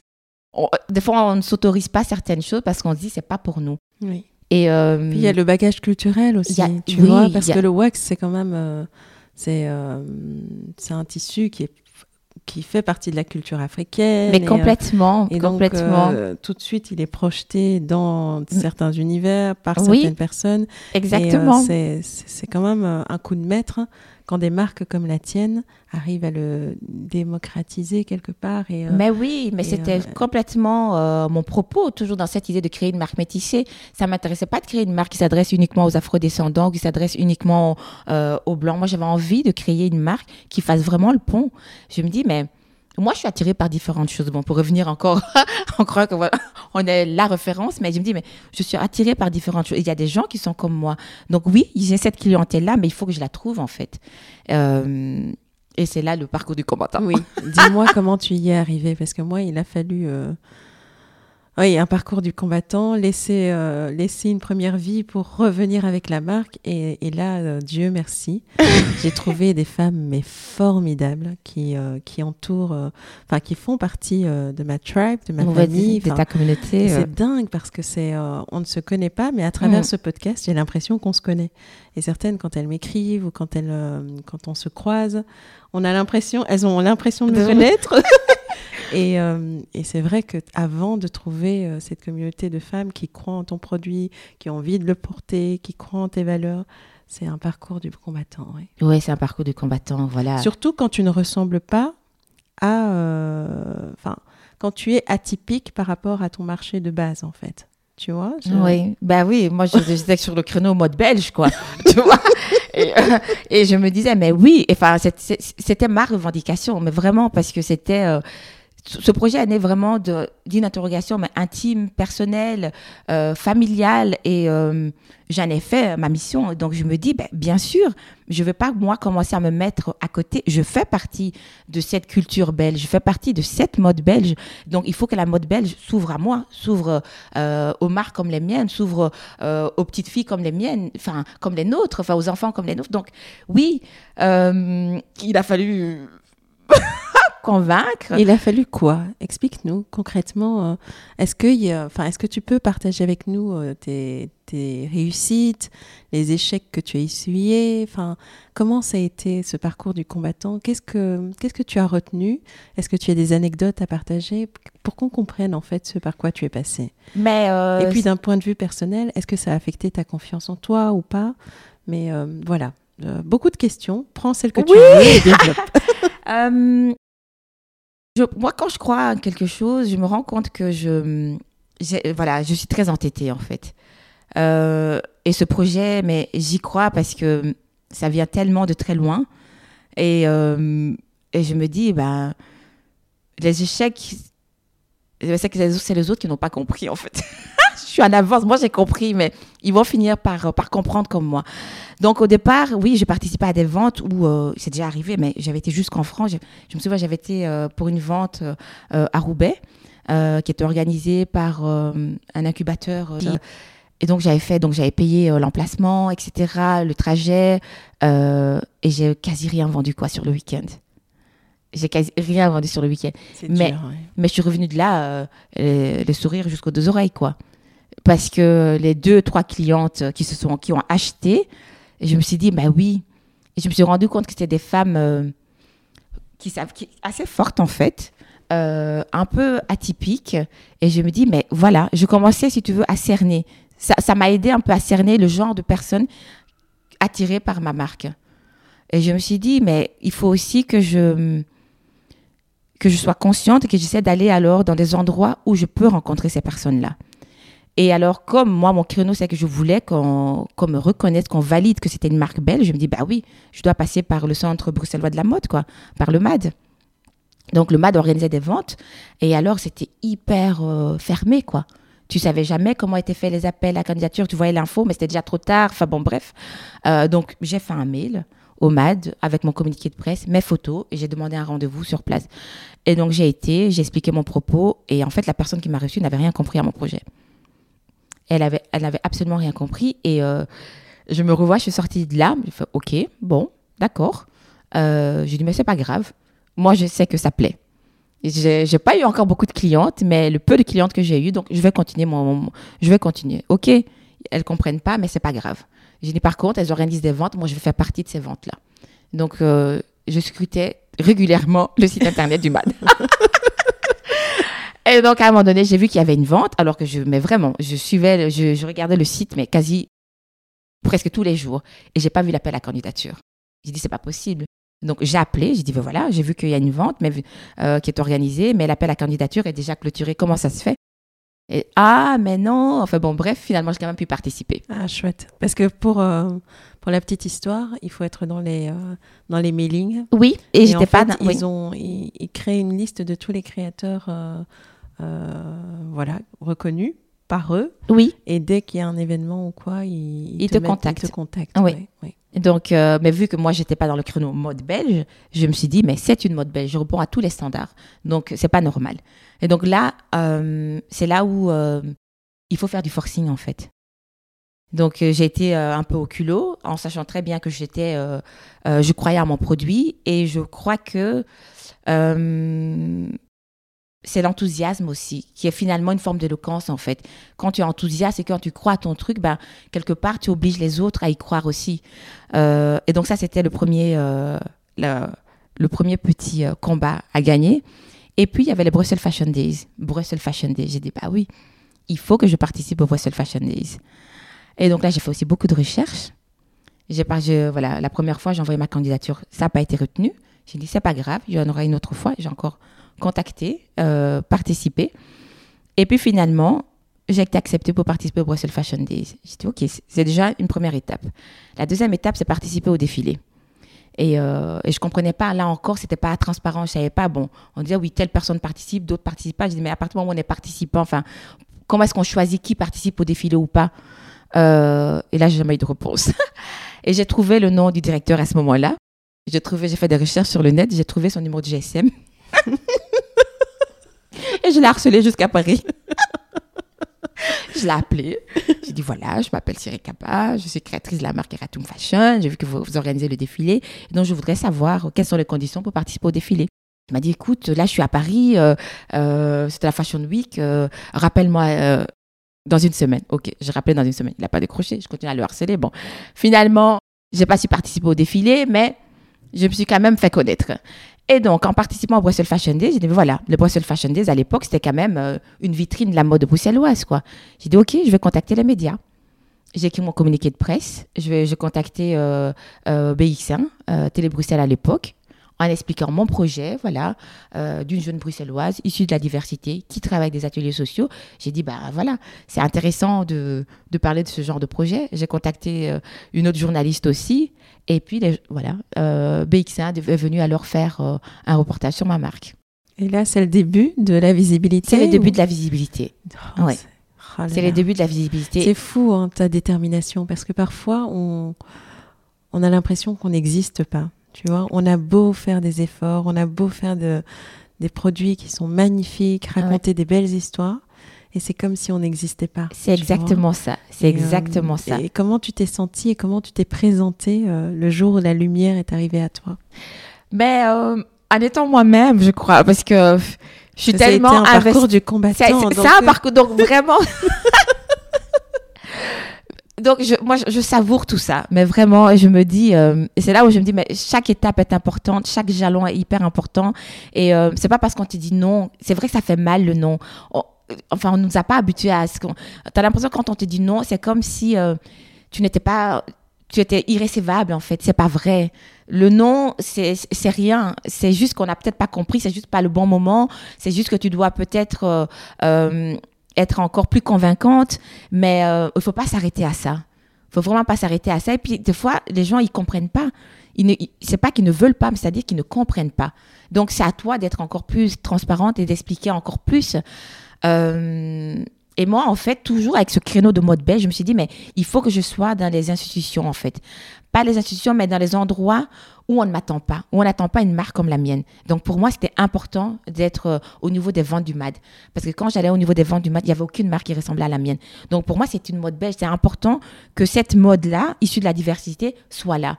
Euh, c'était important d'être au Brussels Fashion Days. Encore une fois, pour être où on ne m'attend pas, pour être où on n'attend pas ce genre de marque comme la mienne. En même temps, ça correspondait aussi. euh, il y avait le musée de l'Afrique qui ouvrait, donc je savais qu'il y avait un shop et là aussi la même chose, quoi, parcours de combattant. Donc euh, là, ça m'a pris un an pour avoir le les coordonnées du directeur, quoi. Oh mon Dieu. Mais j'ai pas lâché le truc. Oui. J'ai pas. Et euh, pour moi, c'était important aussi. Ça coulait de source en fait, de, de, pouvoir être là. C'était pas une question de vanité ou quoi. C'est juste une question de logique. Mhm. Euh, il faut être à ce genre d'endroit tout simplement. Oui. Je me dis, ben, c'est là que je peux trouver ma clientèle. Et Oui. donc, il faut que je sois où, est- où se trouve ma clientèle. Bravo. Mais euh, je dis bravo, mais euh, ce qu'on ne dit pas, et je vais te le laisser euh, le, le dire, c'est que l'histoire euh, est- a finalement tourné en ta faveur et, euh, et que tu as reçu un beau prix Oui. dernièrement. Est-ce que tu pourrais nous raconter euh, Ah non, mais quand j'ai appris ça, mais la fierté, Mais oui, mais la fierté, ma chérie. Bravo. merci. Donc, dis-le nous parce que sinon ça fait un peu je grille. Bah alors, euh, voilà, j'ai remporté le prix mode euh, de meilleur de l'année euh, dans la catégorie mode. C'est un concours. Peut-être comment ça se passe ce concours? Donc, j'ai été contactée en 2020 euh, par euh, la journaliste euh, de la RTBF de l'émission C'est du Belge. Et donc, euh, elle m'a dit que ben voilà, euh, depuis trois ans, donc ça faisait trois ans à l'époque, ils organisent chaque année un concours les meilleurs de l'année. Et donc, il y a différentes catégories, donc mode, design, gastronomie. Et donc, pour chaque catégorie, il y a un parrain, une marraine bien connue dans, ce, dans son domaine qui choisit en, fait- en les lauréats. Donc, et moi, j'ai été retenue. Comment Je sais pas. Et donc, en 2020, euh, j'ai eu bon, voilà, ce beau cadeau. Voilà, déjà, rien qu'à la nomination, je me dis, waouh, quoi. Déjà, surtout qu'il faut le dire, l'émission, c'est c'est du belge. Oui, mais moi, ils n'ont jamais voulu, euh, ils n'ont jamais répondu à mes mails. Même quand ma marque ressemblait à la mode belge, jamais, jamais ils n'ont répondu à aucun de mes mails. c'est pas vrai. Ouais. C'est dingue. hein. Oui. Moi, je ne sais pas, je sais Mais pas moi, comment. ça a été libérateur parce que je me suis dit, ah mais euh, donc ça veut dire que je n'appartiens pas à ce monde fermé. Donc je reprends ma liberté et je deviens moi. Tu deviens toi, non, et, euh, et ça te va très bien. et tu construis l'histoire. Euh, Oui, et donc 2020, et elle te, elle te dit que tu, es, tu fais partie des lauréates. Mais oui, voilà. Et dans moi- la catégorie mode dans la catégorie mode belge. belge. Voilà. oh là là, parcours du combattant et là, tu es retenu. Ben oui, et, euh, et puis en même temps. Est-ce euh, que tu y crois? Que- Quel a été ton sentiment quand tu Mais as raccroché pris- avec elle? Mais j'étais prise d'un fou rire en fait. C'est vrai. Mais oui, écoute, j'ai été prise d'un fou rire parce que vraiment, c'était au même moment, euh, la commune de Molenbeek euh, avait lancé un grand, euh, un grand event pour euh, récompenser les étoiles de Molenbeek. Et j'avais été retenue dans la catégorie étoile mode de Molenbeek, quoi. Mais dis donc, madame. Mais vraiment, Mais et donc, vraiment mérité parce qu'on t'a écouté et on sait à quel point tu t'es battue. Donc, euh, oui. donc voilà, et donc c'est vraiment, c'était au même moment, au mois Et de que mars. ce que tu fais est magnifique parce que là, je t'ai devant les yeux, dans une sorte de, de boubou décentré, euh, rouge, avec, euh, avec des, des imprimés graphiques comme tels que j'adore en fait. Donc, j'ai acheté, le- j'ai acheté la même parce que rouge, c'est ma couleur. C'est le vrai graphique euh, minimalisme, c'est moi. Donc, euh, depuis, je te regarde et je me dis, toi, ma chérie, tu seras à moi. Et donc, euh, vraiment, c'est, tu as énormément de talent et, euh, et tu forces le respect. Donc, Non, mais dis, ben, c'est toi qui force le respect, arrête. hein. non, Non, mais écoute, je, moi, je suis tellement fière de faire partie de cette génération-là avec toi et avec d'autres. Et euh, tu sais, on dit oui, voilà, le storytelling. Mais je pense qu'on va plus loin que raconter cette histoire, cette narration qui nous ressemble. Là, en fait, on participe à à l'écrire en fait plutôt Oui. que de la raconter c'est que à notre petite échelle et qui euh, voilà avec euh, ces superbes femmes qui nous suivent qui nous font confiance c'est que petit à petit on arrive à changer la donne quoi et donc maintenant moi je, je rigole quoi quand les gens me disent ah mais ouais mais j'adore le wax tu vois et je me dis mais il y a quelque temps c'était mais ça c'est pas pour moi quoi tu vois oui. mais comme quoi c'est en l'espace de quoi 4 ans 4 5 Oui. ans c'est euh, c'est osé c'est vraiment et puis euh, Puis le monde a été quand même confronté avec euh, Black Lives Matter à, à l'obligation d'ouvrir un peu les perspectives et de considérer, euh, d'aller plus loin que le bout de son nez. Et Oui. Peut-être que euh, là, il y a eu peut-être une prise de conscience et les gens ont commencé à entendre, à voir des choses qu'ils ne voyaient, enfin des personnes qu'ils ne voyaient pas. Mais bon, tu ne vas pas échapper euh, à euh, trop d'humilité tue l'humilité. Donc euh, oui, donc elle te contacte pour rire. tu as, tu as reçu, tu as été aussi nominée dans Oui. comme étoile des oui voilà et donc voilà ça c'est super mode à Molenbeek. à Molenbeek. Voilà, ça c'est une super fête. Et puis arrive le Covid, quoi. Et donc on n'entend plus parler euh, du concours. Aïe. Ouais. Et puis euh, voilà, on passe euh, 2020, compliqué, hein, très très compliqué. Euh, moi, ça a été une grosse remise en question parce que euh, au niveau personnel, je me suis séparée. Euh, et c'est Qu'est-ce qui, enfin, je veux pas rentrer dans les détails. Tu partages si tu veux et si tu peux, mais euh, vous n'avez plus la même vision des choses ou euh, qu'est-ce que, ou c'est toi qui as changé complètement? Qu'est-ce qui s'est passé? Bah, je pense que ça faisait quand même 16-17 ans qu'on était ensemble. Euh, Ah oui. Ouais, toute une vie, quoi. Et puis, entre-temps, on a eu une deuxième petite fille. euh, Oui, et puis on a traversé euh, des grosses crises, comme beaucoup de, comme beaucoup de couples, mais malheureusement, on n'a pas su euh, régler ça. Euh, ouais, voilà. On a, je pense que finalement, on a évolué chacun différemment. Mhm. Quand tu, tu entreprends comme ça, tu vas vraiment, chaque fois, tu dois aller chercher au fond de toi. Tu sais de quoi je parle, tu- vois. Et, euh, et c'est pas évident, c'est vraiment pas évident. Et moi, à un moment donné, mais j'avais l'impression que je courais comme un oiseau sans tête, quoi. Mhm. Tu sais, à essayer de tout jongler. Enfin, tu jongles tout le temps, quoi. Mais tout le temps, tout le temps, tout le temps. Et puis, euh, c'était plus possible, quoi. Vraiment, c'était plus possible. Et, euh, et puis voilà, on, donc on s'est séparés. Donc c'est aussi, ça a été une remise en question parce que toute cette histoire d'Eratum, ben, je l'ai créée en étant en couple. Euh, le papa de mes filles, il est artiste, il a participé, il est celui qui a créé le logo. Euh, il fait partie de cette histoire-là. Et donc, quand cette histoire d'amour, euh, cette histoire d'amitié s'arrête, quelque part, il y a une remise en question. Je me suis dit, mais finalement, quoi? Moi, ça me portait le fait d'être avec lui, qu'il soit artiste, euh, de le voir euh, se battre comme ça pour son, pour son art. Et je me disais, mais voilà, j'ai trouvé mon âme sœur, quoi, tu vois. Quelque part, quand finalement tu te rends compte que bah, ton âme sœur n'est plus euh, ton âme sœur et que ton âme sœur fait partie de cette histoire d'amour avec ta marque, qu'est-ce que tu fais, quoi? Et qu'est-ce que tu as fait? Eh ben, euh, Comment ça, comment tu l'as vécu? Comment tu as reconstruit là-dessus? Est-ce que tu C'est là où je te parlais tu- de, de ouais. mouvement. C'est-à-dire que moi, quand je suis confrontée à quelque chose de très difficile, de très dur, je n'arrive pas à me dire, euh, je fais une pause et j'ai besoin de continuer. Euh, et je me suis dit, ben voilà, là c'est dur. Et en traversant des moments très très difficiles, le soir, je prenais mon petit carnet, je prenais mon ordi, je regardais et je, retrou- je retrouvais euh, ce, ce frémissement, je retrouvais cette joie. Je me suis dit, mais c'est ça en fait. C'est dur, mais c'est ce truc-là qui me nourrit. Je ne dois pas le lâcher. Là, c'est hyper dur, je dois aller chercher, mais au fond de moi, parce que j'étais épuisée mentalement, physiquement. Parce que c'est euh, c'est un, c'était un side business. Tu continuais à Oui. travailler euh, Ah oui, oui, oui, à plein temps. Je Tu avais les enfants Mais et euh, tu faisais ça à côté. Donc, mais en plus, quoi. Et je me disais, mais c'est ça qui me nourrit. Certes, là, euh, vraiment, à un moment donné, j'avais plus d'idées, quoi. Mais vraiment, j'étais, mais tu sais, mais euh, aride, quoi. J'étais aride. Et je me disais, mais c'est là où c'est bien de noter. Moi, j'ai plusieurs carnets.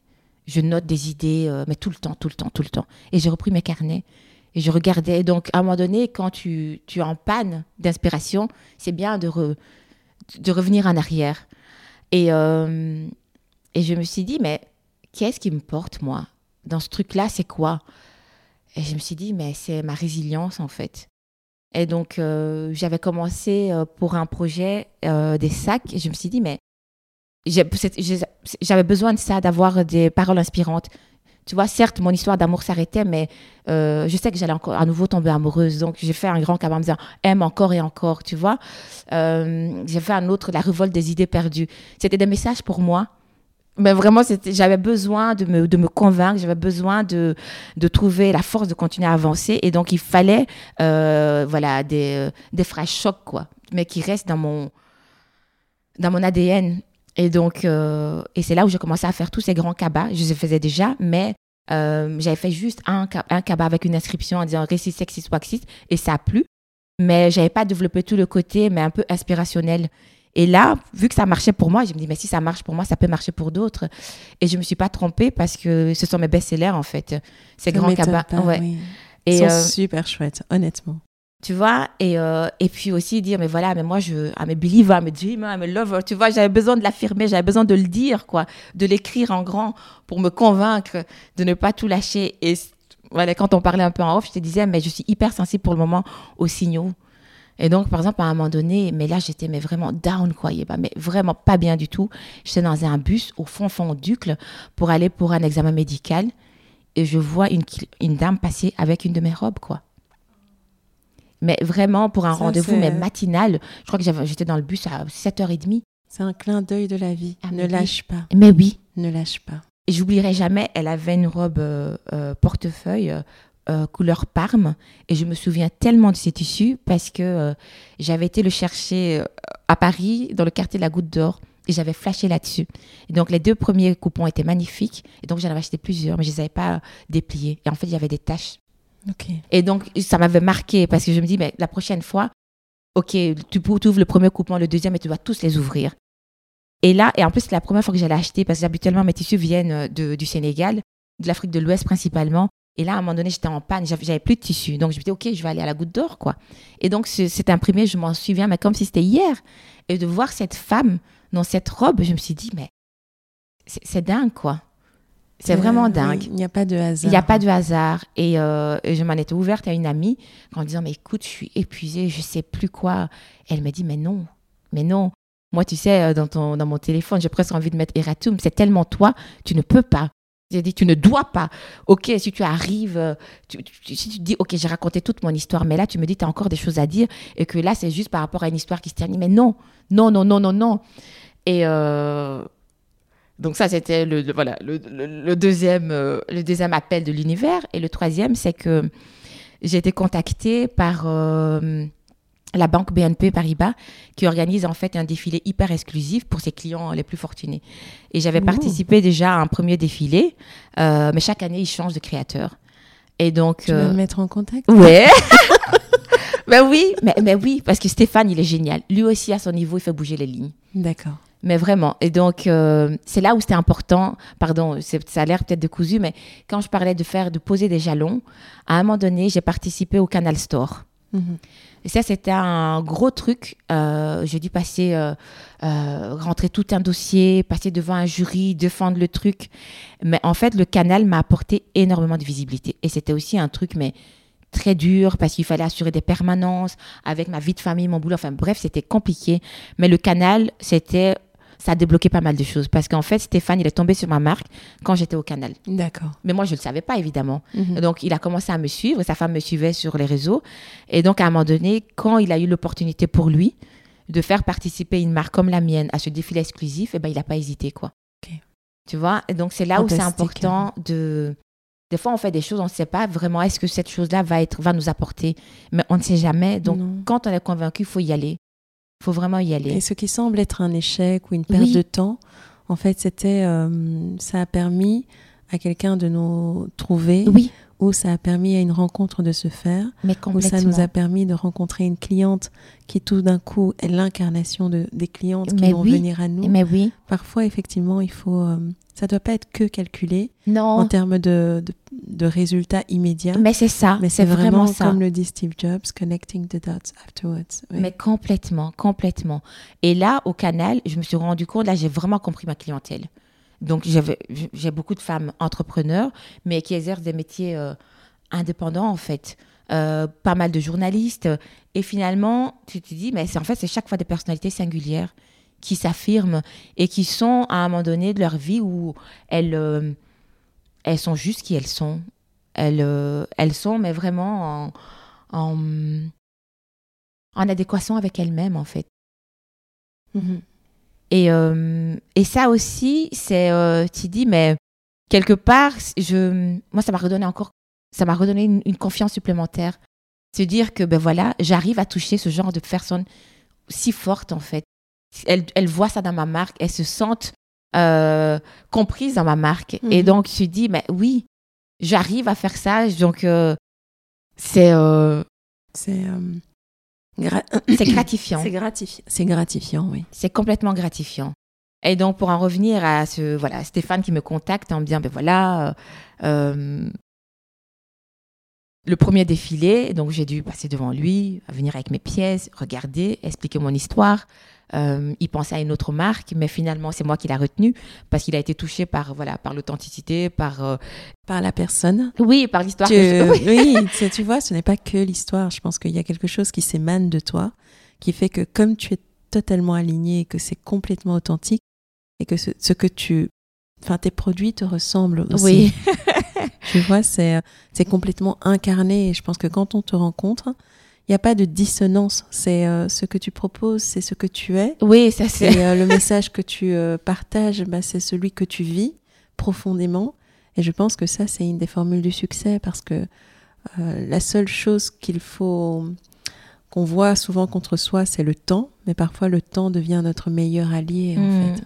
complètement. Et tu en es l'incarnation. ouais. Mais complètement. Tu sais, euh, quand on s'était vu, euh, allez, euh, il n'y a pas si longtemps, moi j'avais parlé d'ADN. Oui. Mais en fait, mais c'est Qu'est-ce que l'ADN pour toi Dis-nous? Mais écoute, tu sais, quand tu parlais d'être aligné, mais c'est ça en fait. Moi, je ne sais pas être autre chose que ce que je suis. Donc, je ne sais pas vendre autre chose en fait. C'est vraiment.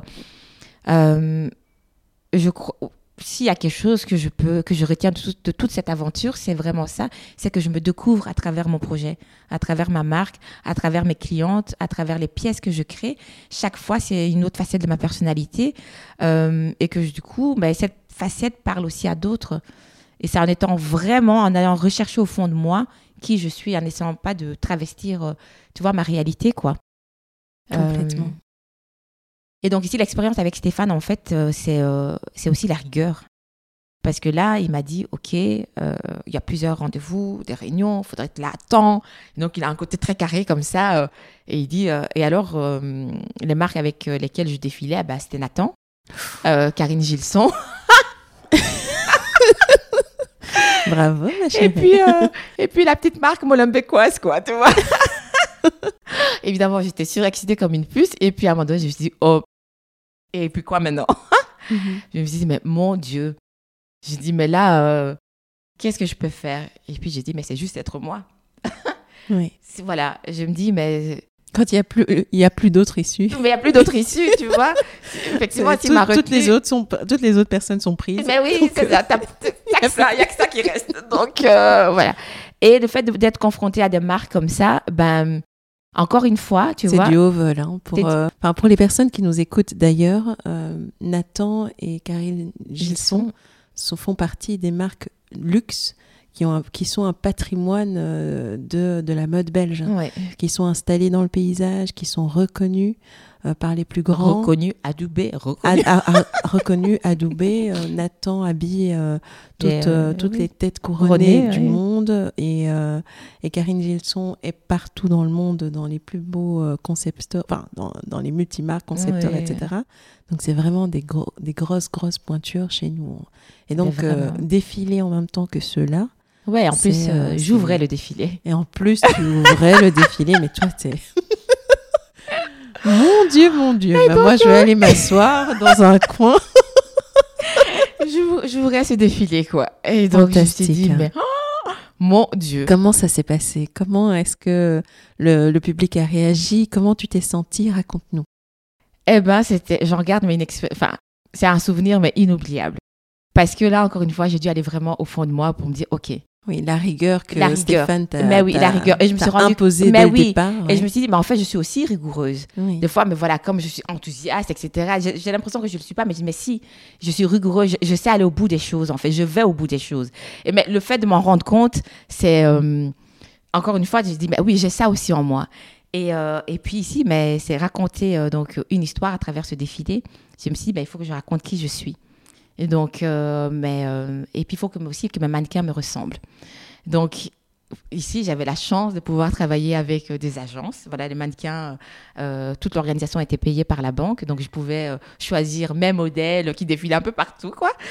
Mais donc, je me suis dit, ok, je veux profiter de ça parce que c'est génial. Voilà, de pouvoir bosser avec des mannequins professionnels, c'est quand même autre chose aussi par rapport au, au port du vêtement. C'est un plus, c'est indéniable. Mais puis je me dis, mais je dois rester moi. Moi, j'adore les personnalités des filles que je rencontre, euh, que je débauche pour poser pour moi. Et donc, il faut que ces filles-là soient là aussi, quoi. Voilà, ce ne sont pas des mannequins euh, que les agences emploient, mais il faut qu'elles soient là parce que c'est ça aussi ma marque. C'est ça mon histoire. Euh, et donc, j'ai fait un joli mélange, alors évidemment bien, bien diverse. et puis, voilà, le choix de la musique. Et j'ai dit, bah. Et tu as choisi quoi? Show ma Josie. oh non Ouais. ah non, mais ça a dû déménager, tu les as choqués. Ah ouais, ouais.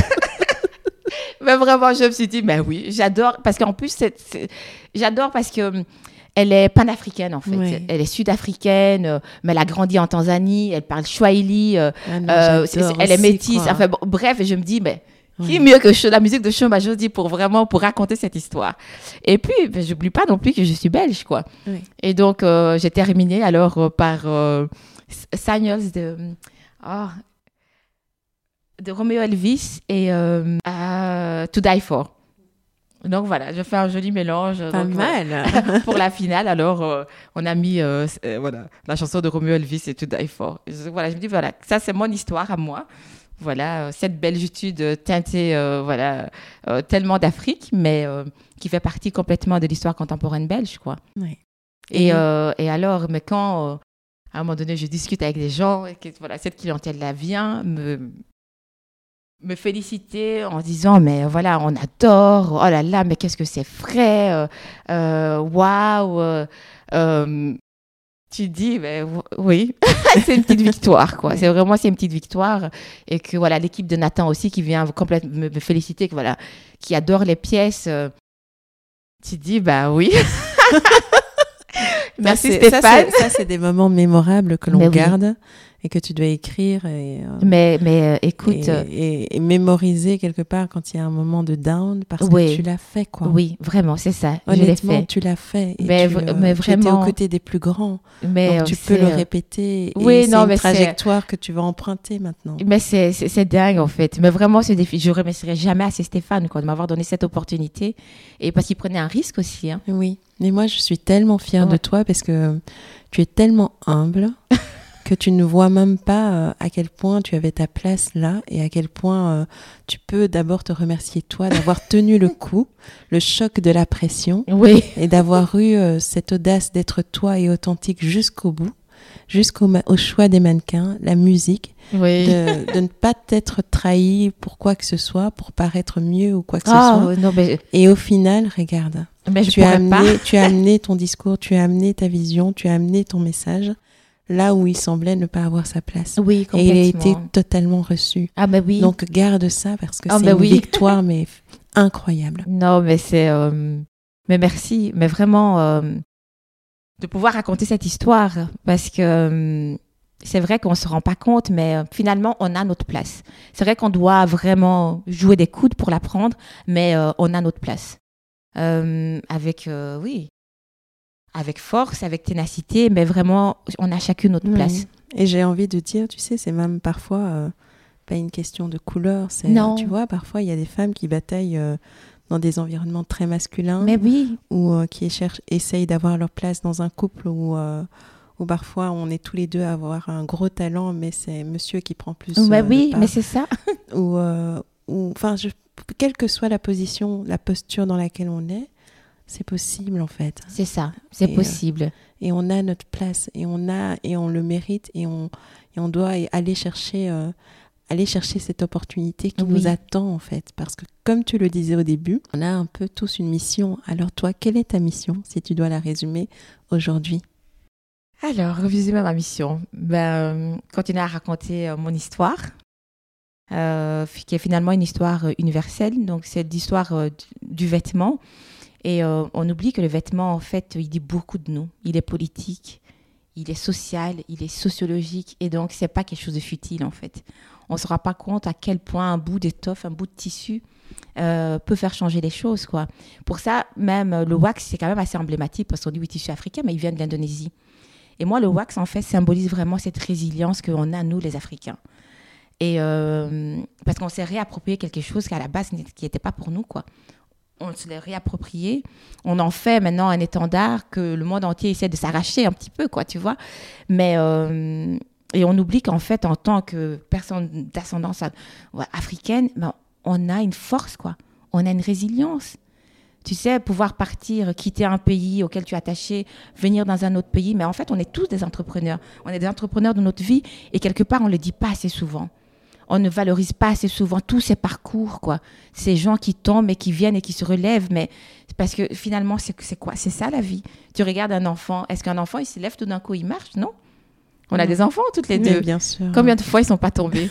On avant d'apprendre à marcher Les miens, ils se sont même ouverts le crâne. Mon Dieu. Quoi. Et maintenant, mal. là, ils marchent, quoi. Ils sont bien sur leurs deux jambes. Donc, pourquoi est-ce que notre vie, pourquoi est-ce que notre vie doit être une trajectoire euh, directe? Pourquoi est-ce qu'on ne tomberait pas et puis se relever encore et encore, quoi Et c'est pareil pour le ciel, quand tu regardes le ciel. Moi, je te disais tout à l'heure, mais j'adore pour le moment regarder le ciel parce que ça bouge tout le temps. C'est Oui. beau, ça devient ombrageux, c'est sombre, c'est ensoleillé, mais ça bouge tout le temps, ce n'est pas statique, quoi. Oui. Donc, non, il faut, il faut bouger. Oui. On doit rester euh, en mouvement. Tout à fait. Et là, on se rapproche petit à petit de la fin. J'ai tellement de questions à te poser, mais euh, je. Pardon, je ne réponds pas je- toujours. Non, directement. Non, mais en même temps, tu nous as pas dit finalement comment ça s'est passé avec euh, avec ce prix. euh, Ah, mais donc voilà. Donc il y a eu le Covid et puis on a fait Et donc une en 2020, digression, mais donc- voilà, donc en 2021, ben, ils se sont dit, ben, on relance le truc. C'est vrai que plus que jamais, les créateurs ont besoin de visibilité, ont besoin de publicité. Donc on relance le truc. Et moi, j'ai encore pris ça comme un cadeau, quoi. Je me dis, oh, mais super. Déjà, j'avais été dit, oh, ben, ben, on en a vraiment besoin, surtout en Ok. 2021. Et donc voilà.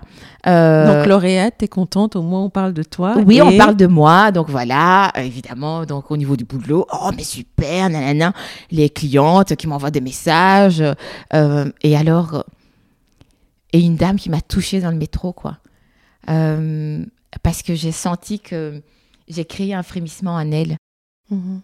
mais vraiment, et euh, elle, m'a dit- elle est venue, mais toute timide, en disant, excusez-moi, c'est pas vous qui êtes passé à la télé euh, euh, Parce qu'en fait, encore une fois, mais moi, tout est une question de coïncidence, quoi.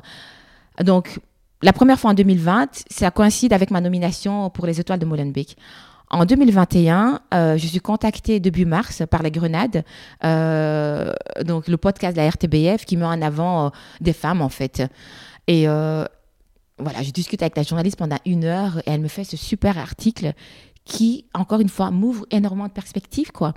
Ça me ramène une nouvelle clientèle.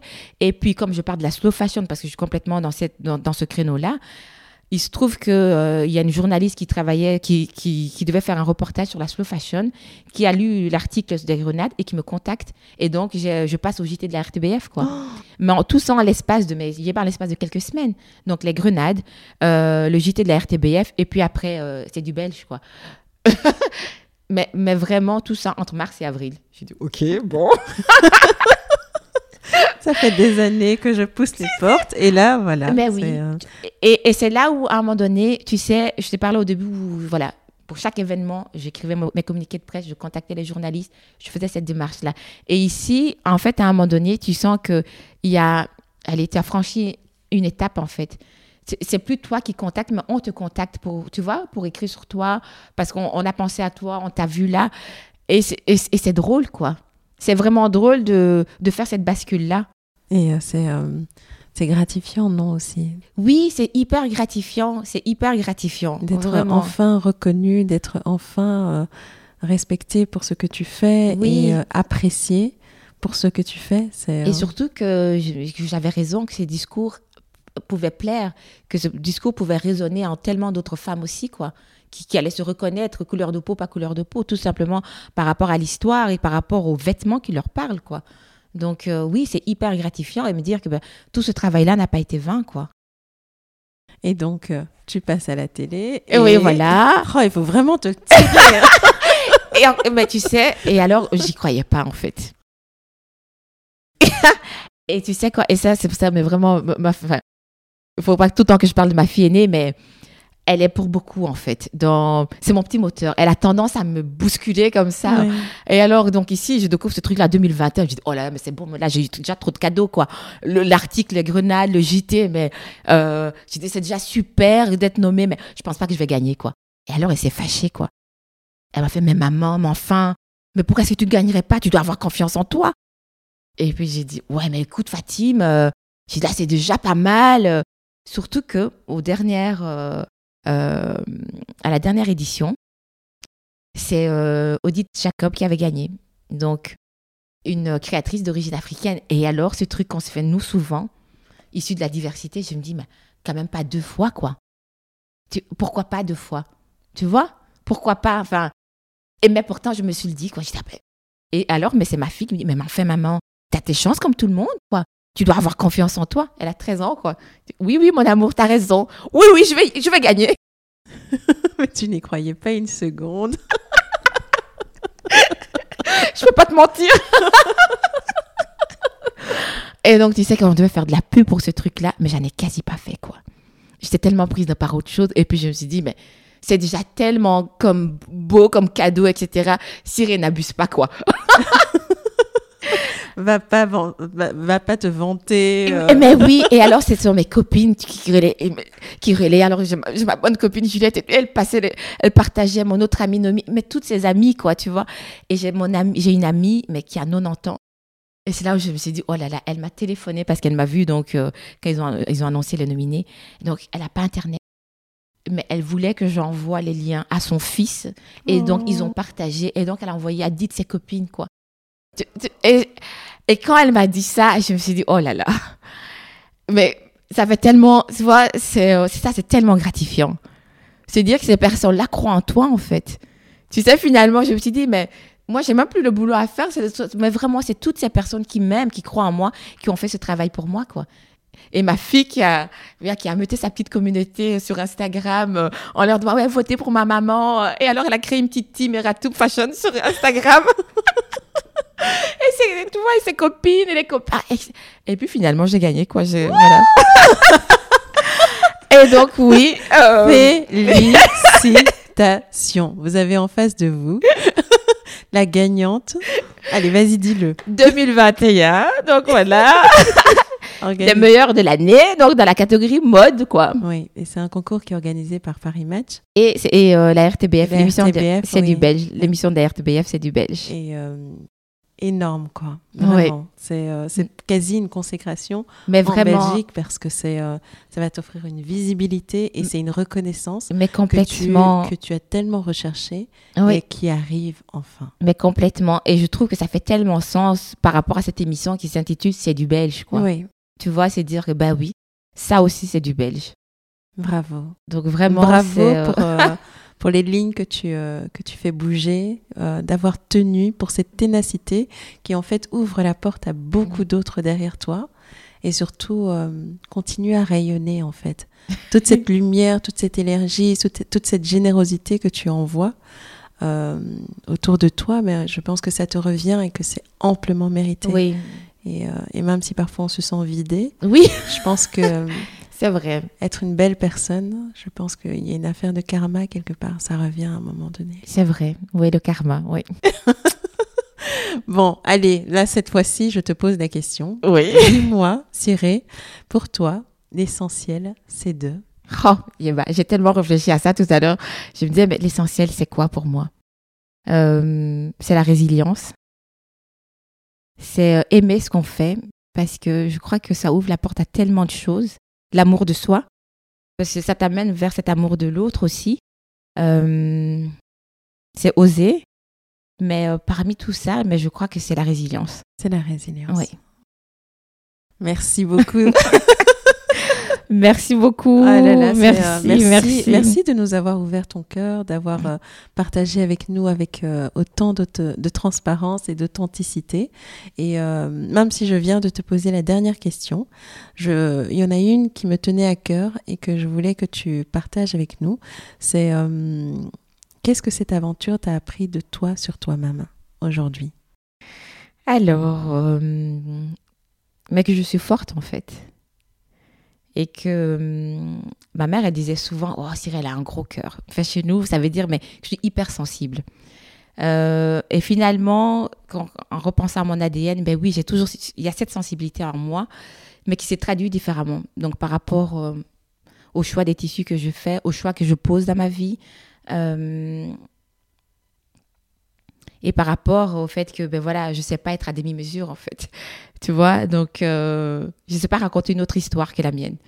Euh, et donc finalement c'est que oui c'est l'authenticité et que j'ai cette force en fait que des fois je que je ne savais pas. Je savais pas que j'avais cette force en moi. Et euh, Est-ce que maintenant tu pourrais dire que tu as confiance en toi, que tu as surmonté euh, les doutes, les peurs, les syndromes de l'imposteur et compagnie Est-ce que euh, le syndrome de l'imposteur un petit peu peux j'ai fait des formations pour ça confiance en moi Il y a des euh, formations là-dessus? Bah écoute, je, enfin, je une formation en management de mode parce que j'avais besoin aussi de cette validation. Tu vois, de ne plus me dire est-ce que je suis. euh, tu- vois ce que Oui, je veux oui, dire? oui, ouais. Donc j'avais besoin de, de cette validation en fait de professionnels qui me disent bah oui tu es Oui. tu es dans le bon en fait. Et donc ça ça m'a beaucoup aidé justement pour aller aussi encore plus loin. Et euh, confiance en moi pas toujours. Il y a des moments oui où j'arrive quand à bien cacher le truc, mais euh, au fond de moi, ben, je me remets toujours en question. Et puis finalement, je me dis, mais c'est ce qui me permet d'avancer aussi finalement. C'est ce qui me permet de continuer à poser ces jalons, à me dire euh, que rien n'est acquis et que tout reste encore à faire. Où est-ce que tu aimerais amener ta marque? Qu'est-ce que, comment tu la vois évoluer? Et qu'est-ce qui te tient vraiment à cœur? Ce qui me tient à cœur, moi, c'est le collectif. J'ai déjà commencé un travail avec ma marque qui est super important, mais euh, je suis persuadée qu'à plusieurs, en étant dans un collectif, on va plus loin. Donc, euh, je travaille, voilà, j'ai une autre casquette de curatrice où je, vais chercher des marques euh, qui sont dans la même veine que moi, afropolitaine, qui racontent un peu leur histoire à travers, voilà, des chaussures, des colliers, du design, du mobilier. Euh, donc moi, mon grand rêve, c'est d'avoir un énorme concept store ici à Bruxelles. Fantastique. Et euh, tu as commencé par des initiatives déjà ou Oui, oui, oui, oui, voilà. Depuis deux ans, je travaille avec euh, Beaux-Arts, le Palais de- des Beaux-Arts, dans le cadre de son festival afropolitane. Et donc, durant tout un week-end, c'est vraiment la mise en lumière de toutes les cultures afropolitaines. Et moi, je, voilà, je m'occupe de la partie mode et design. Euh, donc, euh, je vais chercher des créateurs d'ici, mais aussi de là-bas, parce que c'est toujours hyper important pour moi de créer ce pont. Oui. Voilà. Et d'ailleurs, moi, j'ai été impressionnée parce que je, je, suis venue à la première édition. Ouais, tu nous as fait ce plaisir, oui. Oui, merci de m'avoir invitée. Et donc, on avait fait une petite euh, conférence et on a partagé des idées avec euh, les personnes qui étaient là. Et je trouvais que c'était tellement pro, la manière dont c'était organisé, mais en même temps convivial. J'ai découvert plein de jolies marques, mais il y avait même euh, des, des créateurs venus d'Afrique du Sud. Du Sud oui. C'était dingue, donc bravo. Je sais pas comment tu fais. pour tout cumuler. Mais, euh, mais quelles seraient les prochaines étapes? Est-ce que tu continues dans ce cadre-là ou euh, tu dis j'aimerais avoir euh, un concept store? Oui, voilà, ça c'est le projet voilà, futur. Mais ici, en attendant, mais ben, bon, pour 2021, ça risque d'être compliqué, mais pour 2022, c'est vraiment de créer un parcours dans la ville avec tous ces différents créateurs. Donc voilà, qu'on puisse les découvrir dans des endroits où on ne les attend pas, encore une fois, des endroits inattendus. Euh, ouais, et faire euh, pas uniquement une fois par an, mais au moins peut-être deux à trois fois par an, ce genre d'initiative. Waouh, fantastique. Donc toi et le collectif et, euh, et créer des ponts, ouvrir les perspectives, c'est c'est vraiment dans ton ADN. Quoi. Bah écoute. et si on va plus loin, dis-moi dans dans 5 ans, 10 ans, si tu te retournes et on te demande pour toi la réussite personnelle, ça serait quoi? Qu'est-ce que tu aurais dû accomplir pour te sentir vraiment complètement accompli? Ouf, ça c'est dur, hein, La réussite personnelle. Hmm. Euh, ce serait quoi? Bah, De me dire que j'ai fait ce que j'aimais. Tu vois, me dire euh, que j'ai pas de regrets en fait. Et de pouvoir euh, continuer à concrétiser mes idées. Vraiment l'idée de d'avoir ce concept sort, d'avoir cet espace qui, euh, qui ira au-delà de la mode et du design, mais qui sera un vrai laboratoire en fait. Vraiment pour euh, un laboratoire d'idées, un laboratoire d'échanges. et que voilà, que des marques comme les miennes deviennent complètement mainstream en fait. Mon Dieu, si ça pouvait être vraiment le cas. En tout cas, on te souhaite énormément de succès et euh, continue à rester toi, authentique et à nous inspirer comme tu le fais. Merci Eba, merci à toi de porter nos voix aussi parce que ça c'est hyper important et de faire ce que tu fais. tu le fais bien. Merci.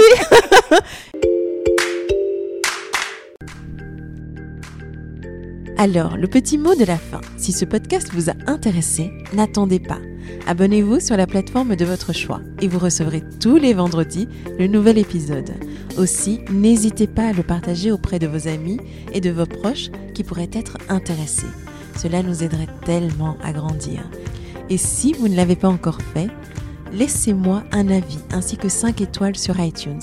C'est comme ça que nous aurons la chance de monter dans les classements et d'atteindre plus de monde. Merci d'avoir été aussi nombreux à nous rejoindre. Poursuivons notre route ensemble. À bientôt!